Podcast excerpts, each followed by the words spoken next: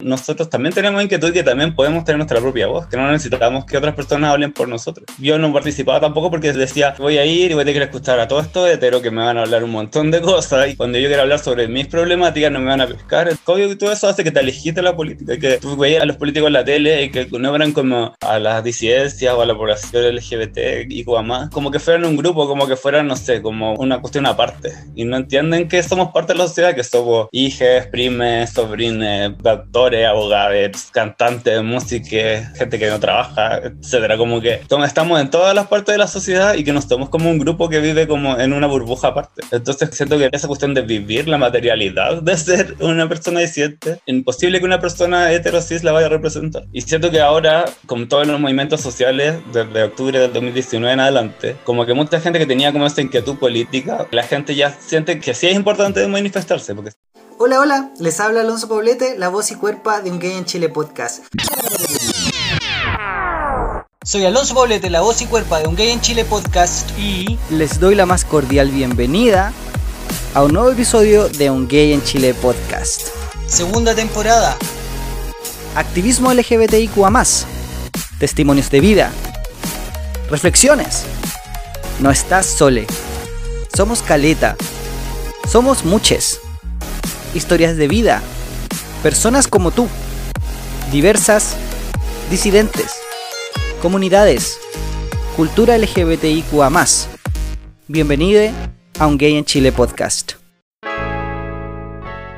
Bienvenidos a un nuevo episodio de Un Gay en Chile podcast. Soy Alonso Poblete, voz y cuerpa de Un Gay en Chile podcast, y te doy la más cordial bienvenida a Disidencias en Lucha, entrevista a Permiso Javier Ayarza. En este episodio, Permiso Javier Ayarza, quien es candidate constituyente por el Distrito 10 y también DJ, performer, club kid, nos relata la interesante historia de cómo llega al activismo y a la política, desde la música y las fiestas, sus múltiples salidas del closet y la llegada a la candidatura para la Convención Constituyente en el Distrito 10. Yo les recomendaré un poquito de la primera temporada con el episodio Un gran bailarín transformista, entrevista a Sabrina O'Donnell, donde Sabrina, Jonathan, nos cuenta su camino hacia una carrera en el mundo del transformismo en Chile, el baile y cómo el primer año de pandemia le obligó a tener que reinventarse. Pues empecemos entonces con la primera parte de la entrevista a Permiso Javier Ayarza. Hola, hola. Como siempre, el día de hoy les tengo una excelente invitada, no binaria, DJ, performer, club kid, productor de la fiesta Kiltra. Participa en disidencias en lucha, trinchera LBGTIQA+, Neutres y en el podcast en viernes. Además, candidate por el distrito 10. Bienvenido a un gay en Chile, Javier Ayarza, permiso. ¿Cómo estás? Oli, Oli, bien. ¿Y tú? Bien, también, gracias. Oye, mira, tienes varios nombres. De hecho, te quería preguntar eso mismo. ¿Cómo te llamo? ¿Te llamo Javier? ¿Te llamo Permiso? ¿Así se pronuncia? ¿Estoy bien? Sí, no, realmente prefiero Permiso porque es como el nombre que usa toda la gente que he conocido últimamente. Y aunque, claro, en la papeleta, en el voto va a aparecer Javier Ayarza, como que finalmente. Tú estás hablando con permiso ahora, como que es una sola persona, ¿verdad? Aunque tampoco me molesta mi nombre legal, no lo considero un nombre muerto, pero sí como que el otro ya me acostumbré más. Vale, vale, entonces permiso. ¿Te reducen el nombre? ¿Te dicen permi o algo así o no? Sí, me he dicho, excuse me, permi. Ah, ya, buenísima.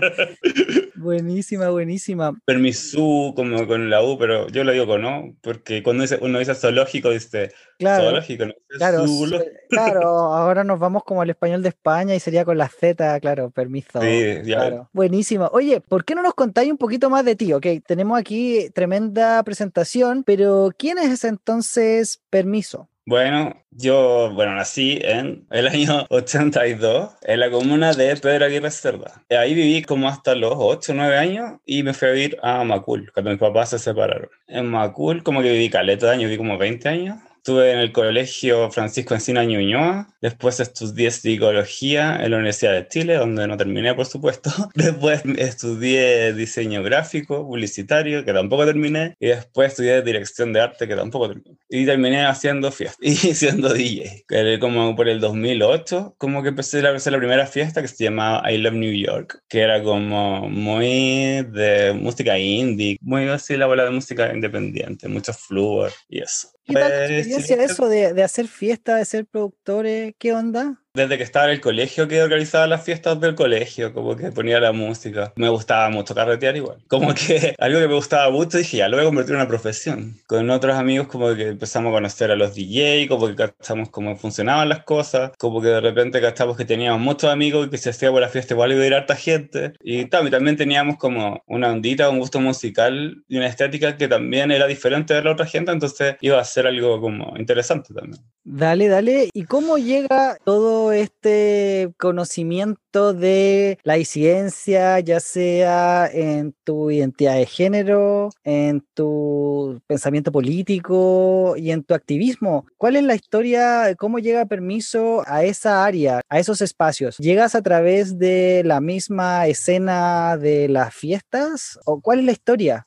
Sí, yo creo que es algo que siempre como que he tenido en inquietud. De hecho, no sé, me acuerdo que en el colegio fue un trabajo de filosofía, que mi profe de filosofía fue como la impulsora de toda esta cosa en la que me convertí un poco, como que cuestionármelo todo y como atreverse a hacerle otras cosas. Yo salí del closet como en tercero medio, cuarto medio, en el colegio, que está hablando del año 99, 2000. Entonces, que igual era algo extraño. Pero aparte como de ser gay, que salí del closet como gay, era rara, pues como que era extraña, como que escuchaba música rara, me vestía raro. Tenía súper buenas notas y todos mis compañeros querían estudiar medicina o, no sé, leyes o ingeniería y yo como que, estudié psicología. Ahí trabajé como, tenía que hacer como, por obligación del trabajo de filosofía había que hacer como voluntariado. Y como que yo elegí, no sé, pues ir a ayudar a una fundación con VIH, como ayudar como a la organización de, de un evento que estaban haciendo. Como ir a buscar a la gente y la dejarla. Después del 2001, cuando entré a la U, me metí a la coordinadora universitaria por la diversidad sexual, que después devino la coordinadora universitaria por la disidencia sexual, la CUTS, y ahí también organicé, como organizábamos conversatorios, organizábamos como distintas cosas, interviniendo a la diversidad sexual en la universidad. Después como que me metí más en el mundo del carrete y no sé, pues,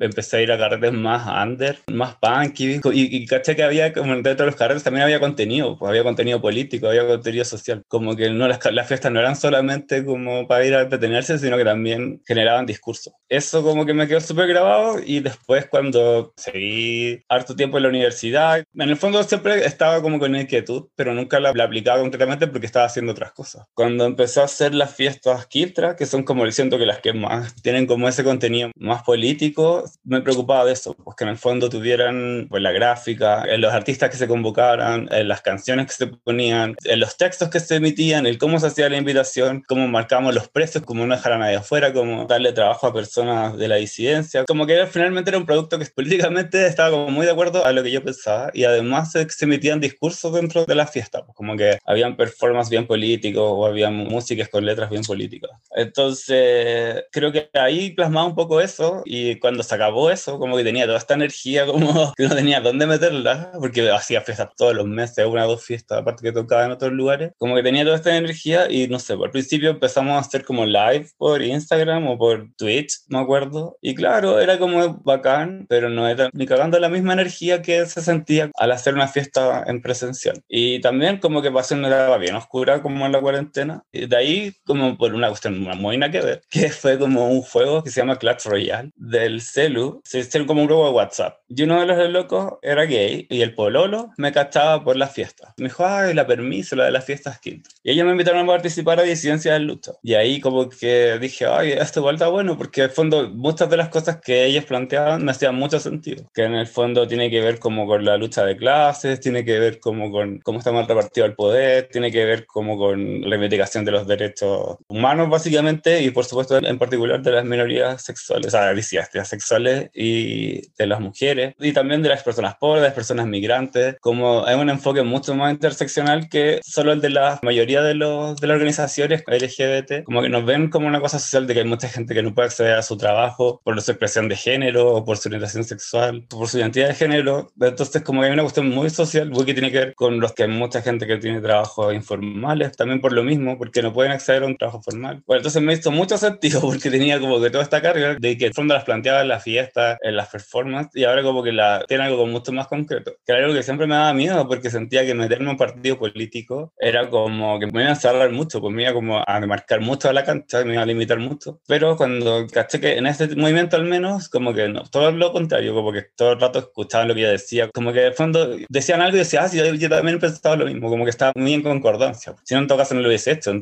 Oye, permiso, disculpa que te interrumpa. Te iba a preguntar, pero toda esta inquietud o toda esta información, ¿de dónde viene? ¿Esto fue algo que tú fuiste estudiando mientras estabas en el colegio y en la U? ¿Esto venía de tu familia? ¿O, esto nació como espontáneamente? ¿De dónde sacabas como esos pensamientos reflexivos o esta forma crítica de ver las cosas? Siento que una cosa es como, tu media espontánea como personal, tiene que ver como cuestión como de intuición, como de empatía, como de saber que, que hay otras personas, las otras lotes tienen también necesidades y como un poco entenderlas. Y también tiene que ver como con las conversaciones con otra gente, escuchar mucho, es muy bueno para escuchar y para entender, y más que para leer, porque no sé tan bueno para leer, como discusiones, pues generar discusiones de cosas que la gente da muy por sentado. Entonces, siempre he sido así, como de de, cuestionar todo eso. Pero aparte ahora, como que además tengo como una idea de cómo deberían ser las que eso creo que es lo que me cambió un poco de cómo era antes a cómo soy ahora. Que esto que antes era como, solo quería como cuestionarlo y como destruirlo todo. Y ahora siento que tengo como una idea de que siento cómo deberían ser las cosas o cómo podrían ser las cosas o cómo sería la mejor forma de hacer las cosas, como de tomar las decisiones al menos. Como que el pensamiento ha madurado y también se ha puesto mucho más propositivo y como de tener propuestas de, de crear cosas. Disculpa que te saque un poco de este discurso y irnos para atrás de nuevo, porque tú nos contaste que había salido del closet cuando chique en el colegio. Y también me habías comentado antes de la entrevista que tú sentías que habías salido de más closets. Entonces, ¿cuáles son las otras salidas que no has mencionado? ¿Y sientes tú que esto de ser como disidente en lo político, militante, sientes que también lo es?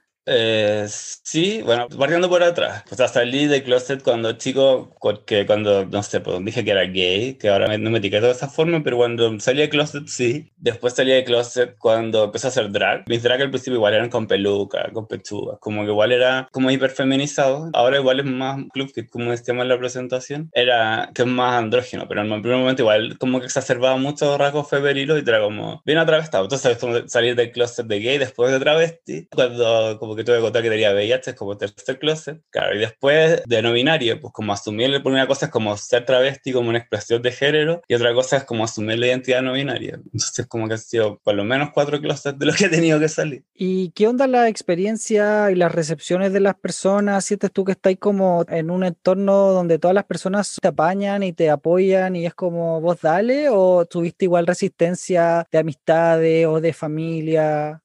En general, harto apoyo. Típico con mi hermano me decía, por ejemplo, tú deberías ser político, porque siempre como que estaba discutiendo y como dando una como ideas muy revolucionarias, como no sé, por las conversaciones. Ay, como que tú deberías ser político. Como que gente me dijo, soñé contigo y vi que era y que no sé. En el fondo, muy poca gente me ha dicho así como, ay, qué raro. O no. En verdad, como que ha sido como, más que nada, como un poco le se cuestionaban y que también me lo cuestioné al principio, voy a ser algo muy partidista, como que meterse ya de lleno como en un partido político que igual es algo más estructurado. Que a mí también me causó desconfianza y ruido al principio. Entonces entiendo también esa como preocupación o ese cuestionamiento porque yo también lo tuve en el fondo. Ahora, de hecho, está ahí de candidate al distrito o por el distrito 10, los Juegos del Hambre, ¿sí o no? Uh, los Juegos del Hambre. sí, porque hay tremendas personas ahí disputándose ahí esos escaños, esos puestos. ¿Cómo llegáis a la candidatura? ¿Cómo llega permiso a estar ahí en la papeleta, a tener que inscribirse, no sé cómo el proceso del CERVEL, presentar tu proyecto, las propuestas y todo eso? Cuéntanos de la experiencia, ¿cómo ha sido? Sí, fue muy rápido igual todo, porque como te decía, el año pasado estaba en cuarentena, estaba como medio depre, me metí a participar con esta disidencia de lucha y las disidencias de lucha además activan con el MST, que es este Movimiento Social de los Trabajadores, que es como más eso es más como un partido, pero no está legalizado como movimiento nomás hasta ahora y ellos son partido trotskista, de la izquierda trotskista. Además activan con otro partido que es el PTR, el Partido de los Trabajadores Revolucionarios y ellos pudieron legalizar su partido como justo días antes que pudieran inscribirse en las candidaturas. Entonces como que ellos ofrecieron el cupo al MST y yo en el MST me convertí en la vocera de disidencia y aparte ya estaba como activando las trincheras, estaba activando en distintos lados y como que vieron potencial, pues me lo ofrecieron de hecho, fue como, ¿te gustaría ser candidato? Y yo así como, sin pensarlo, dije sí al tiro porque en el fondo todo estaba diciendo que quería canalizar como llevarlo como algo práctico, o algo real y fue como, es un proceso histórico, una cuestión que eh, va a ser así muy importante y como siento que las formas de pensar que sean un poco más disidentes o más alternativas o que no sean como tan consensuadas con la sociedad más conservadora, como que hacen falta. Son necesarias en ese tipo de instancias porque si no se va a seguir haciendo lo mismo y no va a haber ningún cambio. Entonces dije, sí, puedo hacer este, este factor de cambio, me voy a atrever porque en verdad es como salta al vacío un poco porque también era como, me tuve que inscribir en un partido político, cosa que jamás hubiese hecho en mi vida, algo, algo que estaba totalmente en contra de algo que hubiese hecho antes normalmente, pero fue como, ya voy a entrar a este juego porque siento que es importante. Oye, mira, qué interesante que mencionaste esto, el tema como de los partidos políticos y ese asco, no sé si decir asco, repulsión, no sé, rechazo, urticaria. Rechazo, eh.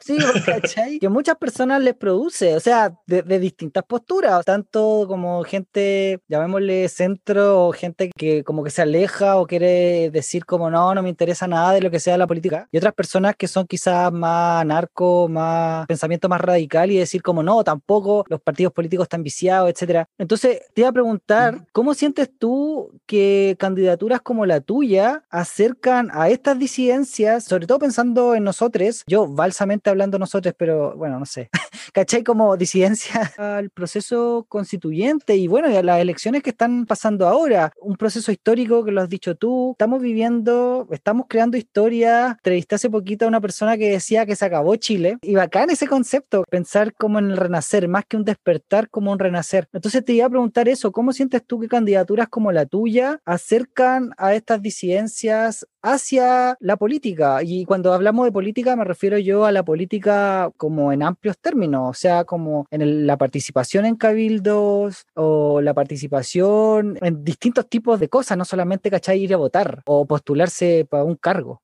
Sí, pues bueno, volviendo un poco a lo que decía yo antes, esa sensación de que los partidos políticos en verdad ya están corruptos, ya están muy vistos, aparte que dice la misma gente que está siempre, y que realmente dicen que prometen muchas cosas, sobre todo a, los grupos más oprimidos, pero después cuando están ahí votando o, administrando no hacen nada. Entonces, siento que el hecho particular en esta votación, en este plebiscito, muchas candidaturas de la disidencia, se demuestra que nosotros también tenemos inquietud y que también podemos tener nuestra propia voz, que no necesitamos que otras personas hablen por nosotros. Yo no participaba tampoco porque decía, voy a ir y voy a tener que escuchar a todos estos heteros que me van a hablar un montón de cosas y cuando yo quiero hablar sobre mis problemáticas no me van a pescar. Obvio todo eso hace que te alejes de la política, que tú veías a los políticos en la tele y que no eran como a las disidencias o a la población LGBT y más, como que fueran un grupo, como que fueran, no sé, como una cuestión aparte. Y no entienden que somos parte de la sociedad, que somos hijas, primes, sobrines, eh, actores, abogados, cantantes, músicos, gente que no trabaja, etcétera. Como que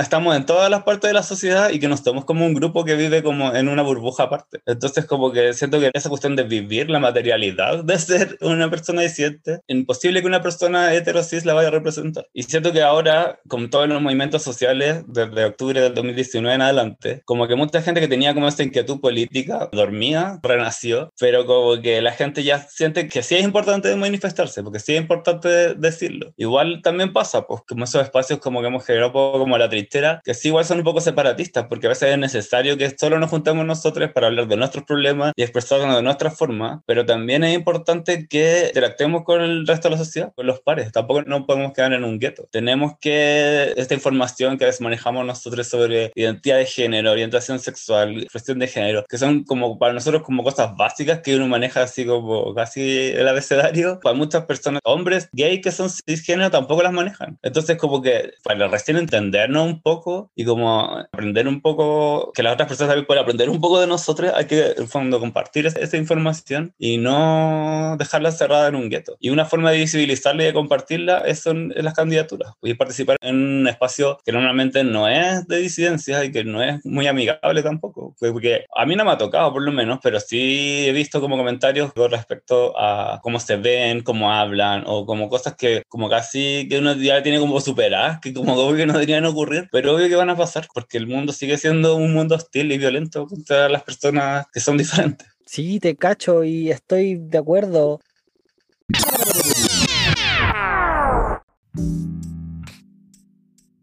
¿Qué les ha parecido la entrevista hasta ahora? ¿Les hace sentido?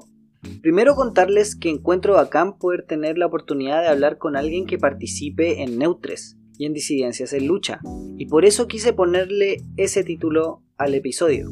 ¿Qué pensaron sobre entrar a la política a través de la música y la performance? Y que su llegada haya sido motivada de manera fortuita a través de un chat de un videojuego.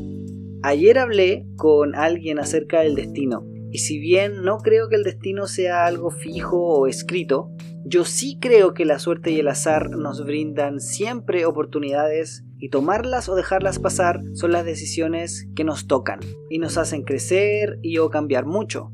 Pensaba en Pamela Contreras del episodio anterior, quien por el contrario comenzó desde muy chica marchando. Aquí vemos cómo quizás partes de nuestra persona y identidad que parecen no estar relacionadas, como la fiesta y la música, terminan teniendo una fuerte conexión. Muchos dirán, pero Alonso, la música y el arte siempre han estado ligados a lo político, y es muy cierto, pero otras personas no son capaces de verlo, ni de ver más allá sobre todo personas que piensan en el arte o la música solo como cultura pop. También me llamó la atención que Permiso desde chique se sintió diferente. Permiso usó un término que, si no hubiese escuchado su podcast en viernes, ENBI, Ernest, quizás no hubiese entendido tanto.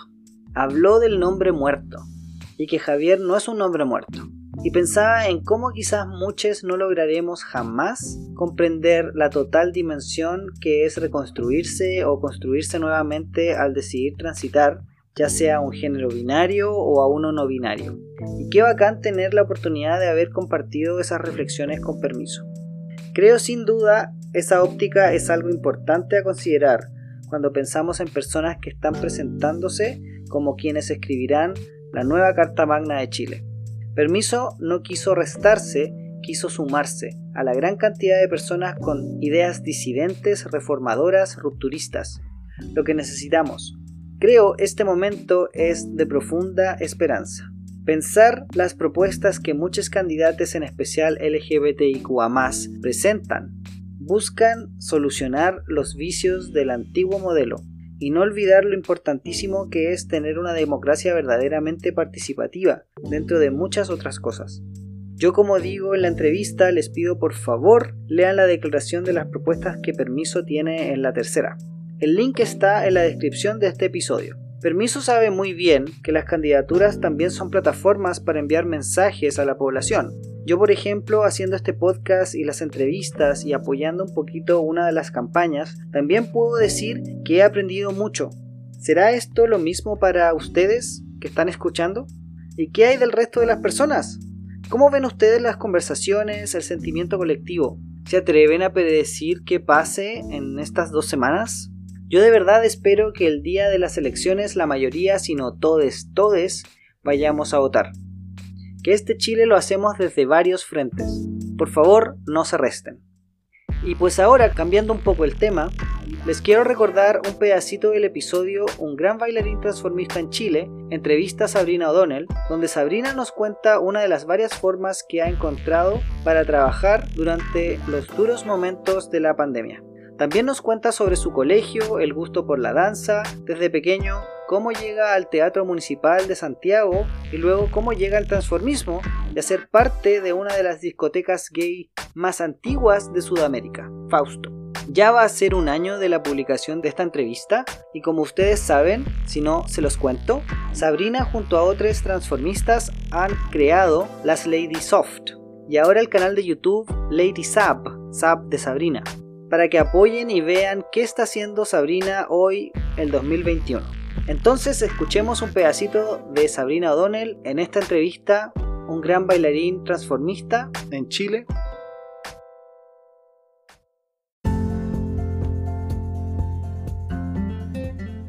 El año pasado se me ocurrió em, hacer un emprendimiento de, comida porque me gusta mucho la cocina, soy muy fanático de la cocina en realidad. Y empecé a hacer la mini empresa o pyme de las empanadas Empanadas O'Donnell, donde ofrecía una variedad de empanadas deliciosas que estaba haciendo, muy connotada afuera del Fauto, en la calle la gritaba y la gente obviamente como me conocía.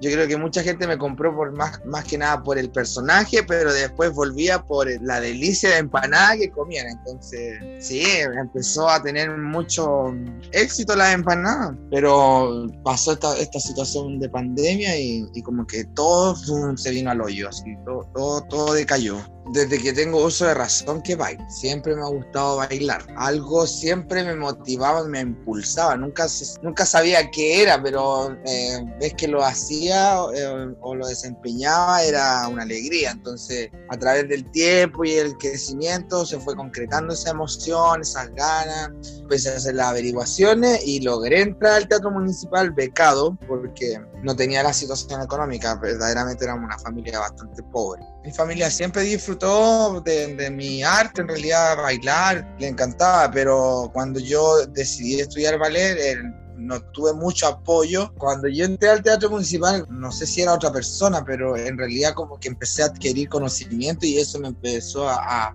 retribuir un poco de personalidad y de, poder tener una defensa ante el, bullying. Entonces, la, mayor decisión fue gritarle a los cuatro vientos, sí, weón, sí. Oye, disculpa que ya garabato, pero sí, weón, ya, sí, sí, soy gay. ¿Y qué? ¿Y qué? ¿Y qué? Entonces, eso ocasionó un problema terrible en mi familia, sí, en el colegio me apoyaron y después mis compañeros casi me defendían porque me decían, eso era lo que creíamos que dijera y pues Marín, que, que, que tú er, eras y lo que eras, pero bueno, estaba viviendo en una época que el, decir que era uno gay, no, o sea, yo te digo que hace 16 años atrás o 18 años atrás no era fácil decir soy gay siempre tú sabes que nunca estás solo en la vida, siempre llega alguien y apareció la persona indicada en realidad, que es la persona que, que es como la madre de la Sabrina.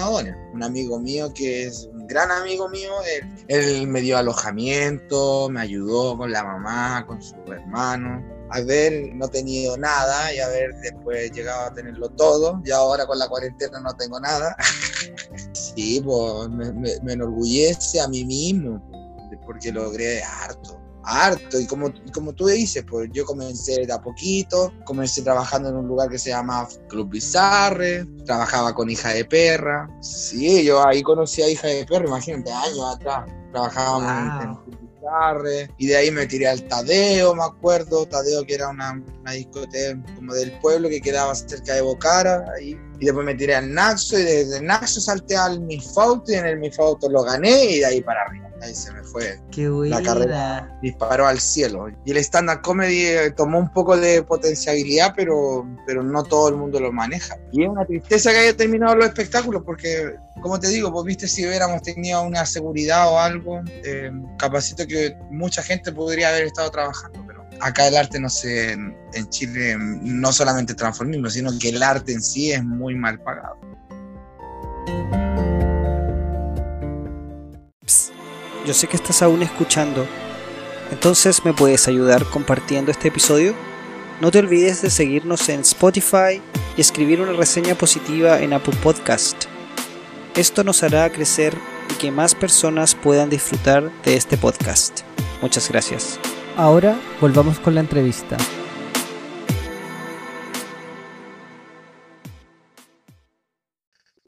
Este momento, o sea, como todas estas candidaturas y todo lo que estáis mostrando tú, o, todo lo que nos comentaste, ayuda un montón a visibilizar también algo que dijiste antes, o sea, somos personas, vivimos en esta sociedad, tenemos nuestras propias problemáticas que, como dices tú, lo más probable es que una persona hetero, cis, sobre todo hombre cis, no las va a entender ni cagando, ¿cachai? Pero es importante también educar y cuando pensamos en educar, no solamente yo como profe pienso en el colegio o en la academia, ¿cachai? La U Tomar un libro, sino que hacer todo esto. O sea, estoy pensando en la misma educación cívica, estoy pensando en la misma organización, por ejemplo, todos los movimientos que se han creado últimamente, organizaciones, personas que están diciendo, como sabéis que esta cuestión falta acá, voy, me organizo, veo cómo lo hago, ¿cachai? Y eso lo encuentro muy, muy bacán. Mencionaste recién que siempre van a haber personas que van a estar tirando como mala onda y que van a estar diciendo como, oye, pero ¿por qué se pinta las uñas? ¿Por qué usa maquillaje? O, o ¿por qué habla con la E? ¿O por qué, no sé, huevadas? Te iba a preguntar sobre la recepción a tu campaña. ¿Cómo ha sido la recepción de la gente que quizá no sería alguien que tú inmediatamente asociarías como alguien que sea simpatizante tuya? Como las otras personas, las personas que quizá no te conocían ya de antes, sino que las personas que estáis llegando ahora porque te estáis moviendo, porque estáis saliendo quizá, como me contabas tú, a, hacer a la feria o hacer un puerta a puerta. ¿Cómo ha sido esa recepción?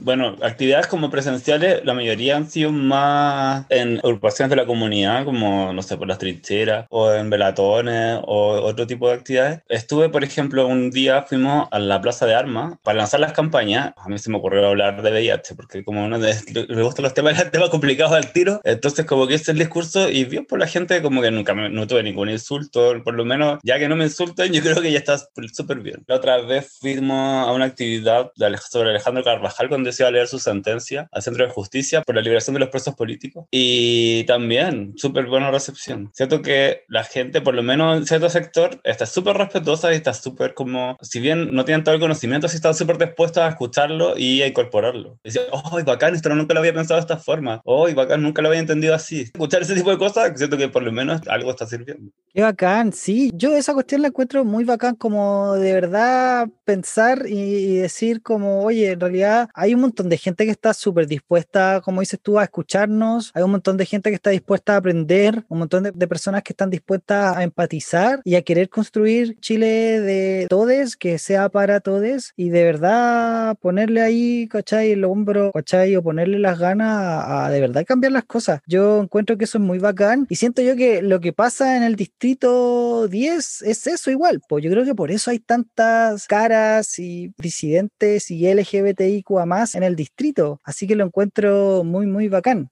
Sí, pues no solo hay constituyentes, también hay concejales. Concejales también hay varias que son de las disidencias. Menos mal que agregaste ese tema. Hay conversación, por ejemplo, de sus candidaturas con las de ustedes, hay colaboración, hay apañe, porque yo creo que eso también es súper importante. Tú lo mencionaste, es súper importante tener espacios separatistas cuando se necesiten. Por ejemplo, como decías tú, hay momentos, hay conversaciones o espacios que son para discutir las cosas que nos afectan a nosotros, pero hay otros donde tenemos que comunicar con las demás. Con no la sociedad civil. Exactamente, o no sé si llamarle negociar, pero como interactuar con las demás personas, porque de nuevo vivimos en esta sociedad, no estamos en un gueto, como decías tú, no estamos en una burbuja, vivimos, ¿cachai? Hacemos lo mismo que hacen todas las personas. Pagar la luz, tenemos que comprar cosas para comer, tenemos que pagar el arriendo, tenemos que pagar el metro o evadirlo, pero tenemos que hacerlo. Claro, tenemos vidas bastante similares. Entonces, mi pregunta es, ¿existe esa comunicación? ¿Están las voluntades que a muchas personas también le desagradan? Pero creo yo que ahí sí son importantes, están las ganas de querer seguir trabajando y apañando y participando a estas otras candidaturas o a proyectos que sean afines y similares? Sí, o sea, yo igual he participado como en más que nada como en reuniones de Zoom o no sé, de WhatsApp, porque claro, como la cuestión de juntarse es bien complicado, pero sí hay harto apoyo de compartir ideas y en el fondo si uno revisa como los programas o las ideas, en verdad como que son bien similares, como que hay pequeños detalles un poco más económicos, administrativos, de cómo se plantean, pero en el fondo las problemáticas que se le queda solución son más o menos las mismas. De hecho, yo leí tu programa, el que aparece en la página web de la tercera. Yo me meto como a constituyente y, y veo como esa descripción que tienen de las personas. Leí tu programa y me parece súper interesante por la sencilla razón de que plantea muchas demandas que yo considero están o, o deberían ya estar como saldadas, deberían estar ya en la agenda nacional, deberían estarse moviendo, impulsándose. No veo ninguna que yo diga como, no, esto no es prioritario,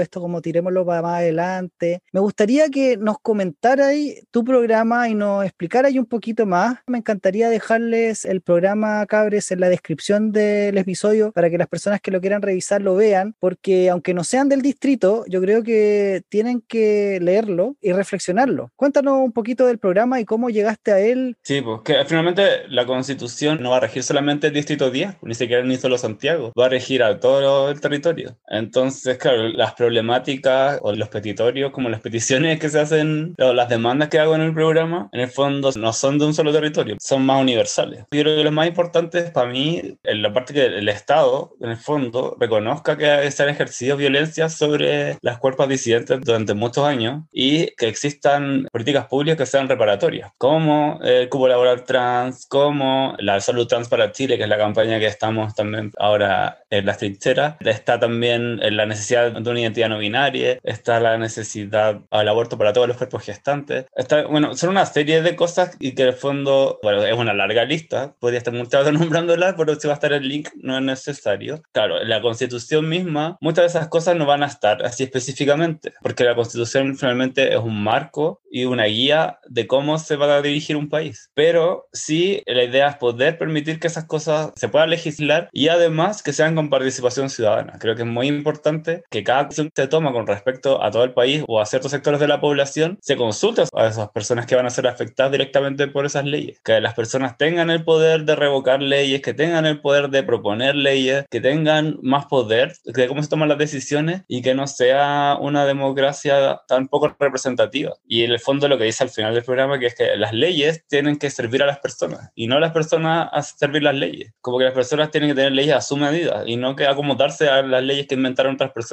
que toman decisiones por su lado y sin ni siquiera tomar en cuenta sus vivencias, porque materialmente no tienen la misma problemática. Todo el rato de acuerdo, me hace mucho sentido y yo de verdad, conociéndote súper poquito, pero veo tu campaña y digo, wow, qué bacán, así como llegaste al casi como grinder de Facebook, así una cosa así. y lo encuentro bacán, o sea, yo si fuese candidato todo el rato me pongo en grinder, o sea, obviamente, pero en sí, fin, lo he pensado. Ese, eso, Eso es otra historia. Pero bueno, la cosa es pensar en que esta campaña, así como muchas otras, yo de verdad quiero como que trasciendan, porque lo más probable es que no todos les 48 o 38, no sé ahora cuánto es el número de personas LGBTIQ más que se están postulando para la constituyente van a realmente quedar. Pero lo importante es que tu trabajo, tu esfuerzo, tus ideas trasciendan. O sea, porfa, así eso yo lo creo que es súper importante, como no olvidar de crear redes, de apañar, de decir como, oye, mira, tenemos estas propuestas, oye, conversemos, sentémonos acá. O sea, esto no termina con las elecciones, que ya sean en abril ahora o no, ¿cachai? Que se vienen más elecciones, se vienen las presidenciales, se vienen las parlamentarias y después, bueno, aprobar o, o rechazar la próxima constitución que se escriba. Y tenemos que seguir trabajando así como para siempre, así hasta que te mueras, estar hueveando, pataleando, trabajando, luchando, ¿sí o no? Sí, no, es importante porque, como decís tú, muchas de nosotros tal vez nos vamos a quedar como constituyentes, porque además hay un sistema que es poco democrático, poco representativo, que en el fondo favorece a los partidos grandes, porque si tienen más votaciones, tienen más escaños, y no por partido, no por persona, entonces una serie de trabas que le ponen también a esta cuestión de las democracias. Entonces es importante además seguir activando en otros espacios. Pues, bueno, ahora en pandemia es medio complicado, pero no soltar la calle, seguir manifestándose, seguir marchando, seguir exigiendo, porque para las personas personas que sean electas también tienen que seguir escuchando estas voces, mientras no hayan asambleas ni los mecanismos para que las personas puedan, en el fondo, influir directamente sobre las decisiones, tienen que demostrarlo de alguna forma, y esa forma es la calle. También compartir cosas en Instagram y todo, pero siento que la calle es donde se sienta realmente la fuerza de la gente. Gracias a esa fuerza de la gente es que pudimos tener el plebiscito bien trucho, el acuerdo de la paz firmado bien a puertas cerradas, 3 de la mañana, entre partidos que uno esperaría que firmaran un acuerdo por ese tipo de acuerdo. Eh, pero imagina que tienen que ponerse de acuerdo todos los partidos partidos políticos para darle solución, una solución no tan real, pero sí darle solución a las problemáticas que la gente estaba pidiendo en la calle. Como que gracias a esas movilizaciones que vamos a poder construir una nueva constitución. Entonces hay que seguir movilizándose. Creo que la democracia es importante, hay que ir a votar, pero además también hay que seguir exigiendo las demandas, porque si no, no, nos van a escuchar. Todo el rato de acuerdo. Y, siento que algo que me queda mucho de la conversación contigo, de escucharte, es lo que te aportó el haber tenido estas conversaciones. Tú dijiste que no no era una persona como muy aficionada o que pasa horas leyendo, pero sí eres una persona que escucha, una persona que conversa. Siento yo que esos espacios también son importantes, o sea, es súper importante el poder conectar con otras personas, crear las redes, tener estas conversaciones, tener los espacios para tener estas conversaciones, los lugares, los momentos. Son súper importantes estas cuestiones, cabres, así que no restarse, informarse, yo todo el rato lo digo, eso, ¿cachai? Dar un voto súper informado, un voto inteligente, cabres, y eso, y no quedarse después los laureles esperando que otras personas hagan los cambios por UNE. Oye, permiso, estamos terminando ya la entrevista y te quería pedir, porfi, que nos recomendaras cosas para leer libros o páginas web, revistas, blogs o para ver series, películas documentales o para escuchar podcasts, programas de radio o Instagram TV o YouTube, Facebook Lives. Ya, a ver, yo como dije no estoy muy bueno para leer, pero tengo un libro que me gusta mucho que es Demian, de Hermann Hesse, que tiene como un homoerotismo muy sutil y como muy, y, aparte muy entretenido porque también habla como del bien y el mal, la oscuridad, la luz, que son temas que a mí como que siempre me han llamado la atención. Para ver, hay un documental en Netflix que se llama Disclosure, que sería como descubrir, y que habla de cómo son representadas las personas trans en los medios masivos de comunicación. Bueno, es un documental gringo, pero finalmente la cultura gringa igual es la que nos empapa mucho, entonces habla de cómo las personas que no tienen ningún conocido trans creen que son las personas trans solo a través de cómo los medios los muestran. Entonces así se generan todos los prejuicios y se genera el odio y la discriminación solo por cómo los medios de comunicación muestran a las personas. Y es muy bueno. De hecho, yo lloré en varias partes porque era muy así como brígido, porque así como la sociedad nos lee, tiene que ver, y esta es la causa, así que no hay otra, como que es muy obvio. ¿Cachai? ¿Por qué es tan importante que tú estés en la campaña? ¿Por qué es tan importante que te estés mostrando, cachai, como candidato y que estés dando entrevistas a este podcast? sí, pues importante, cachai, que otras personas no solamente se queden con lo que ven en la tele, ¿sí o no? Claro, y también que sepan, no sé, pues, que hay personas que son travestidos, media travestadas, que pueden tener opinión, que pueden hablar de política, que pueden, no sé, pues, poner música, que pueden conectar cables, que pueden construir casas. No hay ningún estereotipo como ni una actividad que nos limite, que podemos estar en todos lados. Ya, y a mí me encantan los superhéroes, así que voy a recomendar una serie de superhéroes que se llama The Voice. Es una crítica como también al sistema capitalista, porque habla como una empresa hace una industria de los superhéroes y crea como estas imágenes falsas, que también puedo hablar como también un poco crítica a la política, como la política agarra como estos personajes y lo empieza a inflar, a inflar, a inflar, los convierte como en superhéroes, como personas casi perfectas y como que con lavado de imagen. Igual es como una maquinaria que hay y aparte tiene superhéroes, que son cosas que a mí me gustan mucho. Bacán. ¿Y algo para escuchar? Hay que escuchen el podcast pues, de en viernes y que escuchen también mis mixtapes que están en SoundCloud. Bacán, bacán. Entonces te vamos a escuchar en el podcast. Yo escuché un episodio y me encantó, cabres, así que yo también se los recomiendo. En viernes, ¿lo puedes deletrear para nosotros poder entenderlo? Sí, encuentros no binarios, entonces es con B. Viernes, pero con B larga. Claro, exactamente. Entonces es con una B larga. No sé cuándo va a salir el programa, pero el 31 de marzo es el Día Internacional de la Visibilidad Trans y va a haber una transmisión desde y salud trans para hablar sobre las problemáticas trans y para hablar también sobre esto que se está tratando de levantar, que es la salud trans para Chile. en el fondo existe una política pública con respecto a las personas trans y su salud y no que sea levantada solamente por voluntades particulares. Hay solo cuatro políticos trans en todo Chile y por encima son como porque la gente quiere hacerlo, no es porque tengan una política pública al respecto. Entonces lo que se quiere ahora es que a través del Ministerio de Salud y con fondos públicos se pueda fondo concretar esto de que ninguna persona así que sin poder acceder a la salud trans, sobre todo. Sí, súper importante, cabres. Se viene en todo caso un episodio o quizás varios episodios sobre esto, que yo creo que es algo que estamos súper al debe, la población LGBTIQ más, ¿cachai? De saber y conocer más y apañar a los compas trans o todas las TES, ¿cachai? Las TTT. No solo salud física, también es salud mental, que es re importante, creo que es tanto, es tan importante como los tepos, como las hormonas, como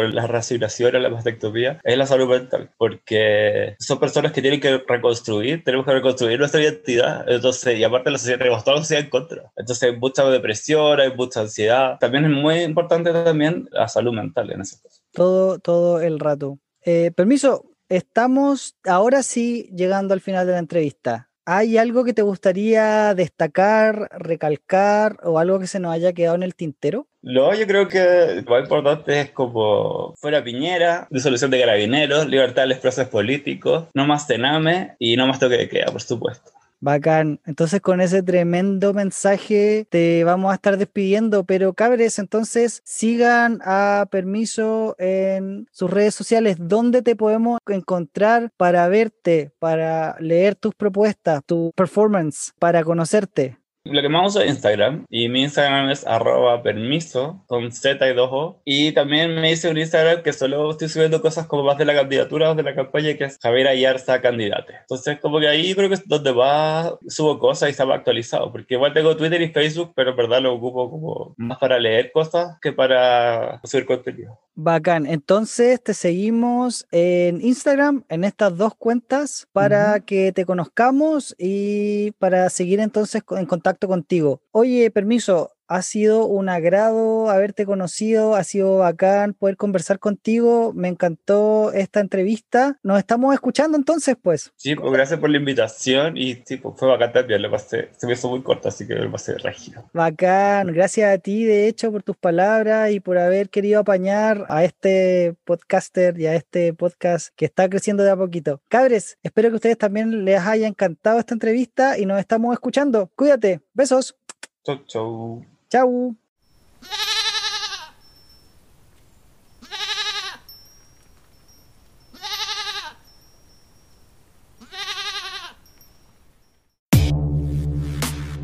Qué cierto creo es pensar que las campañas son espacios educativos también. No voy a cansarme de repetirlo.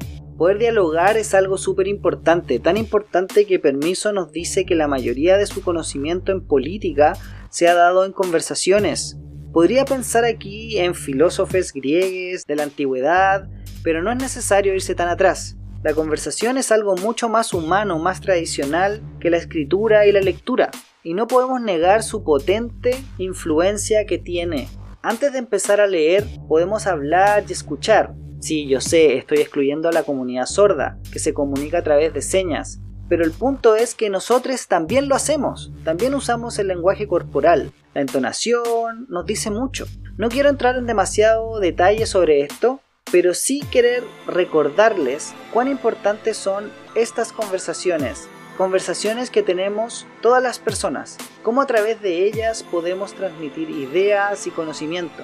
También Permiso nos recuerda que es la calle donde el poder de la ciudadanía se expresa más fielmente. Lo importante es manifestarse. Creo ahora entender esto muchísimo más. Y espero el resto de personas que vivimos en este territorio también lo compartamos, también lo entendamos así. Todo vuelve a lo mismo, tomarnos literalmente todos los espacios. Si no estamos presentes, no nos ven. Y si no nos ven, no sabrán que existimos.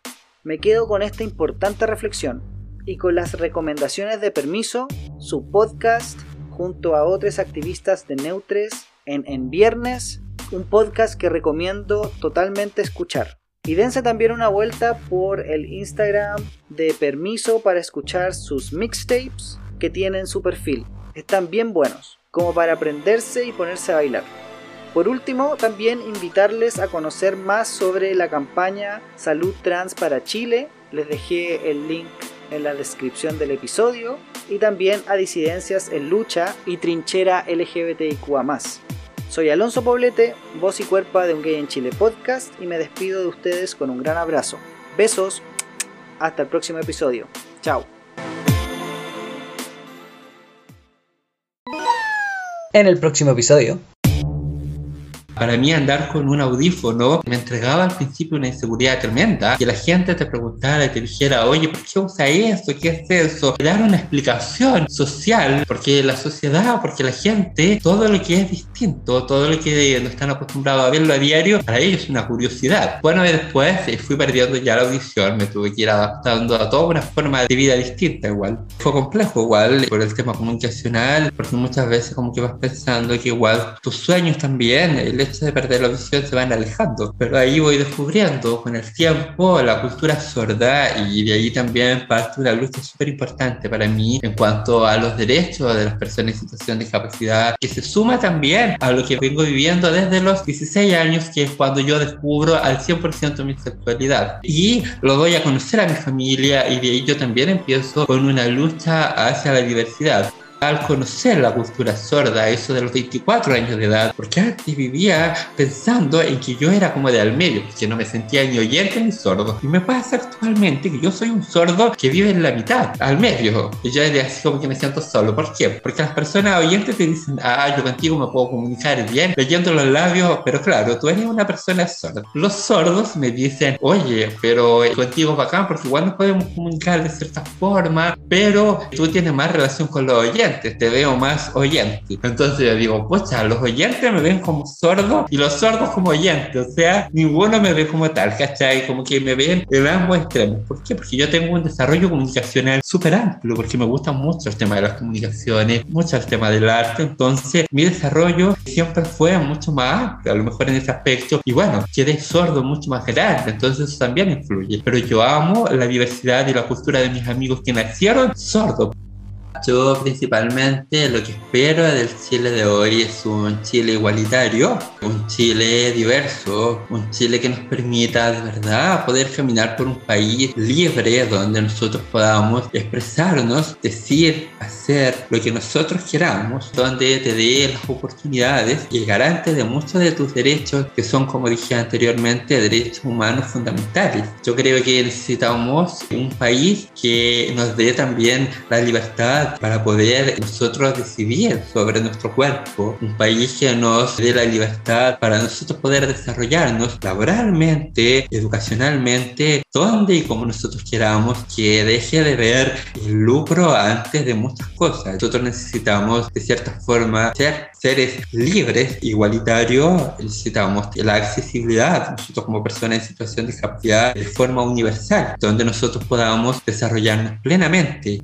Mi eje número uno es la inclusión y la discapacidad, también por la accesibilidad universal garantizada tanto en educación, cultura, salud, comunicación y laboral para las personas en situación de discapacidad. También dentro de mi eje está el tema del arte y la educación, donde estamos buscando tener un reconocimiento y una puesta en valor de todas las artes y las culturas existentes en nuestro territorio. También una reforma profunda al modelo educativo es algo importante. El tema de la reforma del modelo educativo la Constitución debe velar también por la protección y la valorización de los recursos hídricos, la flora, la fauna, la tierra, los suelos, los subsuelos, el aire. Acá somos un distrito que estamos fuertemente afectados por el tema del agua y también hay que ampliar la definición de padres y familias desde la Constitución.